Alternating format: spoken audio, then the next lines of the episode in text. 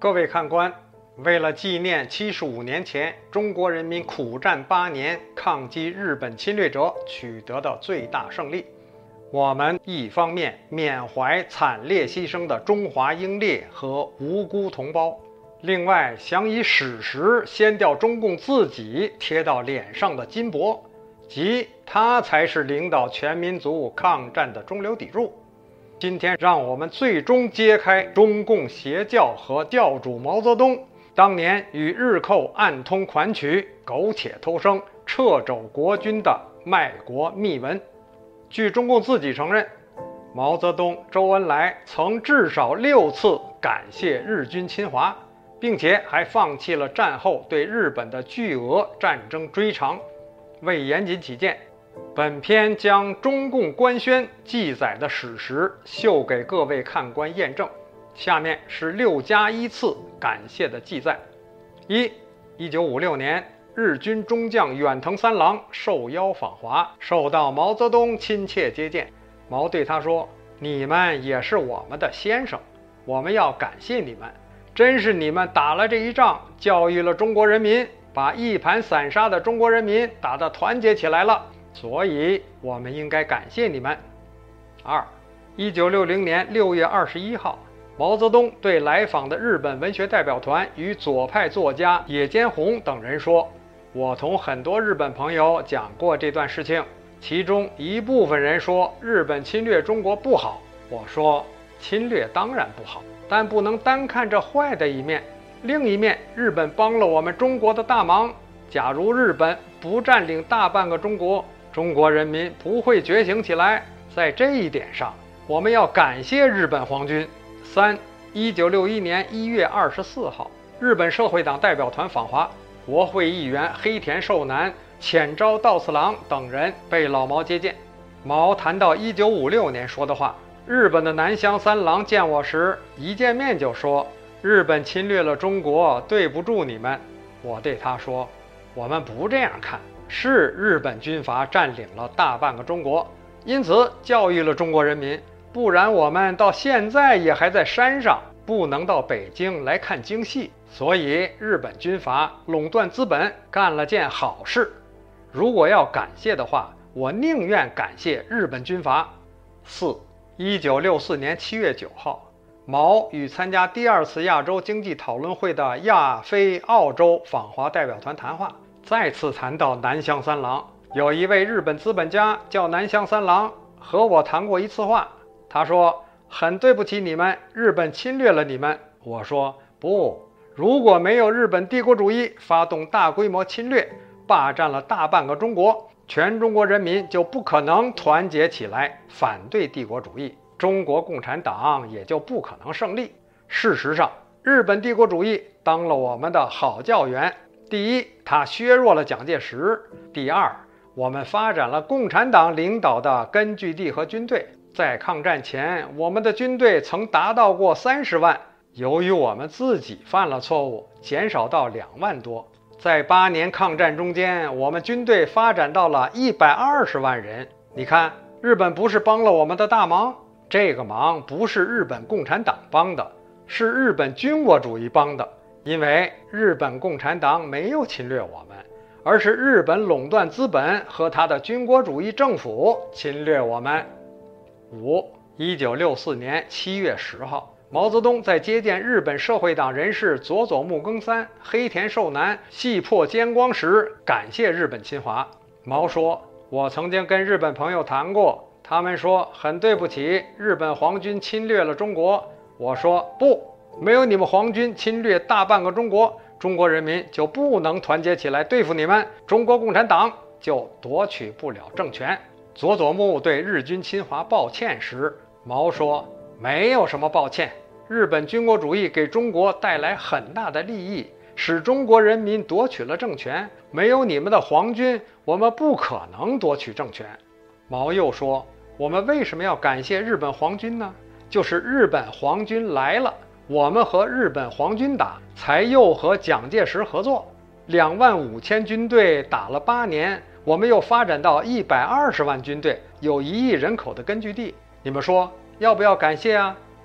六，一九七零年十二月十八号，毛泽东对《西行漫记》作者美国记者埃德加·斯诺说：“那些日本人实在好，中国革命没有日本人帮忙是不行的。”这个话我跟一个日本人讲过，此人是个资本家，叫做南乡三郎。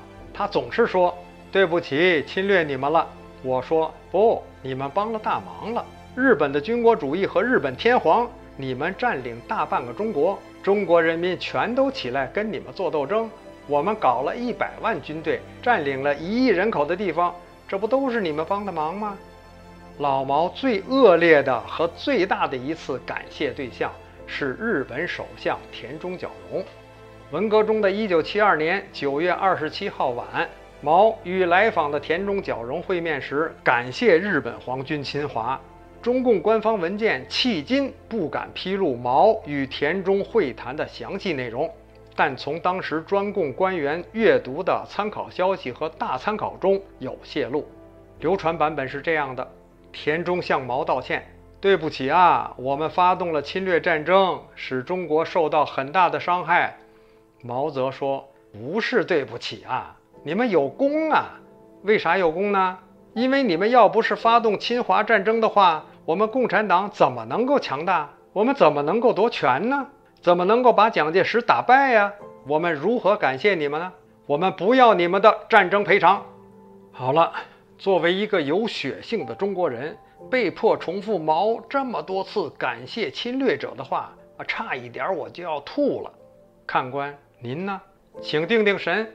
还没订阅本节目的各位，操劳定一下，以便更新节目的时候及时得到通知。多谢了。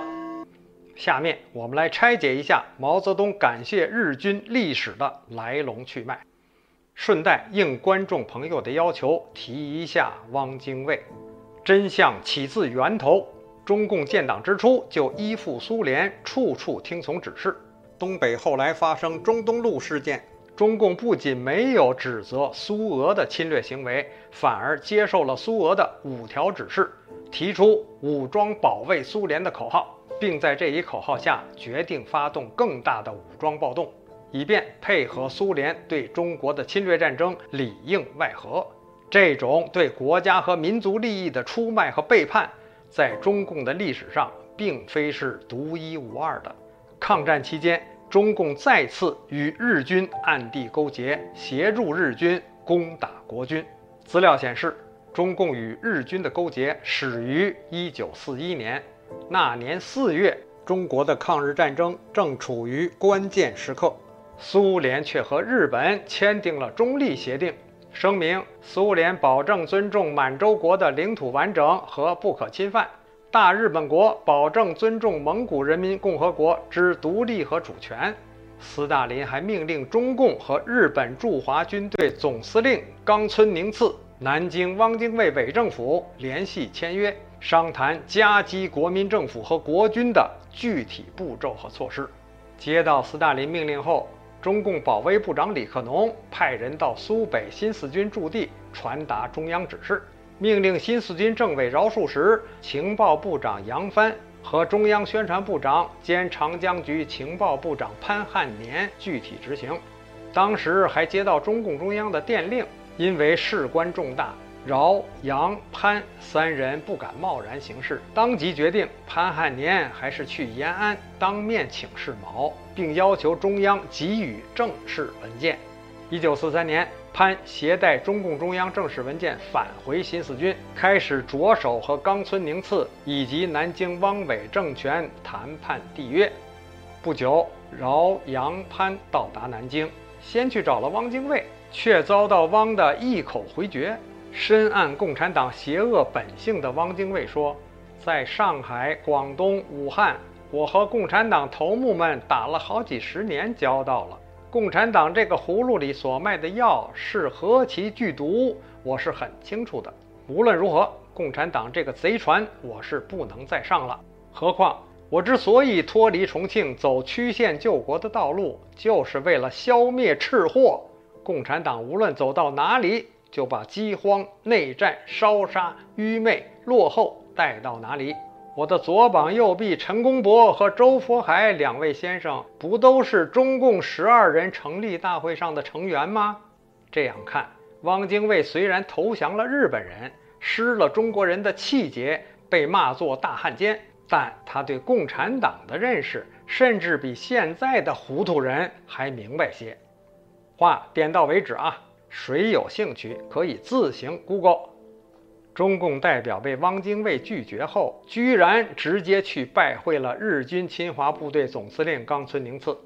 几次谈判后，饶漱石和杨帆返回苏北驻地，留下潘汉年工作组继续和日军完成谈判缔约的工作。后来中共见证，毛泽东为了掩盖这段见不得人的历史。首先把高岗以及与其从无瓜葛的华东人民政府主席、上海市委书记、中共中央组织部长饶漱石打成高饶反党联盟，监禁起来。饶后来被关死在监狱中。毛继而又将华东人民政府公安部长、上海市公安局长杨帆和上海市委书记、副市长潘汉年打成反革命。内部传达定性为汉奸，然后逮捕长期监禁。莫斯科驻延安的特派员弗拉基米洛夫在其日记中也证实了中共勾结日军的行径。他这样写道：“我无意中看到一份新四军总部的来电，这份总部的报告完全清楚地证实了中共领导与日本派遣军最高司令部之间长期保持着联系。”电报无疑还表明，与日军司令部联系的有关报告是定期送到延安来的。因为叶剑英告诉了毛泽东，我已经知道了新四军发来的电报内容。中共中央主席跟我解释了很久，说明共产党领导人为什么决定与日本占领军司令部建立联系。中共领导人中只有几个人知道此事，毛的一个代理人。可以说，一直隶属于南京的冈村宁次大将总部的，什么时候需要，他都可以在日本反间谍机构的严密保护下，畅通无阻地往返于南京与新四军总部之间。然而，中共领导人却要做出打日本的样子，欺骗莫斯科。中国大陆出版的《南京志史》也披露了一则抗战后期中共背着国民政府和四万万浴血抗战的同胞，私下里透过秘密渠道与日本最高军政总部议和。该书披露，一九四五年六月，设在南京的日本中国派遣军总司令部来了一位神秘人物，此军自报家门：“我是新四军联络部长杨帆。”卫兵们大惊失色，紧急通报上去。军部的长官连忙出营，殷勤接待。抗战史上的一篇黑幕故事从此开始。事情经过是这样的：太平洋战争的爆发使日本陷于战线过长的困境，在中国战场上也遭遇国军顽强抵抗。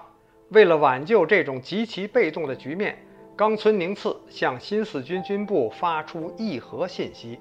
新四军接到后，因事关重大，便由中共华东局请示中央。而延安方面反应奇快，密电答复可以和日方秘密接触。六月初，日军派出使团，以日本天皇的干儿子、日军总司令部参谋部对中共工作组组长为首，向中共提出局部和平的方案。并建议中共方面派出负责官员前往南京与日军总部首脑直接谈判。经中共中央持电批复，我们就看到了前面的场面。新四军联络部长杨帆去南京拜会日军。杨帆到南京的第二天，日本派遣军总司令部副参谋长金井武夫和杨帆开始正式谈判，拿出局部和平文本草案，内容是。除双方停止军事行动之外，日方答应让出八个县城，新四军要保持中立，也可以将来和日方合作，共同对付蒋介石的国军和美英方面。日共双方化敌为友的第一次正式谈判，自然并没有取得实质性的成果，但已经协商好保持秘密接触的级别、方式、地点、时间。为进一步谈判做好了准备。中共这一系列的卖国勾当，便是弗拉基米洛夫发现的秘密。于是，中共一面是人，一面是鬼的丑恶嘴脸再次暴露无遗。难怪这位共产国际的特派员气愤地指责毛泽东在侵略者面前向后退缩，却乘中央政府和日军冲突之际为自己渔利。在民族遭受灾难、人民倍尝艰辛，并做出了不可估价牺牲的时候，在国家受制于法西斯分子的时刻，采取这种策略，岂止是背信弃义而已？什么国际主义政策，跟毛泽东哪能谈得通？连他自己的人民，也只不过是他在权力斗争中的工具罢了。千百万人的流血和痛苦、灾难和忧伤。对他来说，只是一种抽象的概念。各位，汉奸毛泽东的故事讲完了。时至今日，中共哪天忘记过人民是其权力斗争的工具吗？从来没有。为了一己私利，中共做什么都可以不择手段，不是吗？这也就毫不奇怪，老毛为什么要三番五次感谢？日本皇军的入侵了。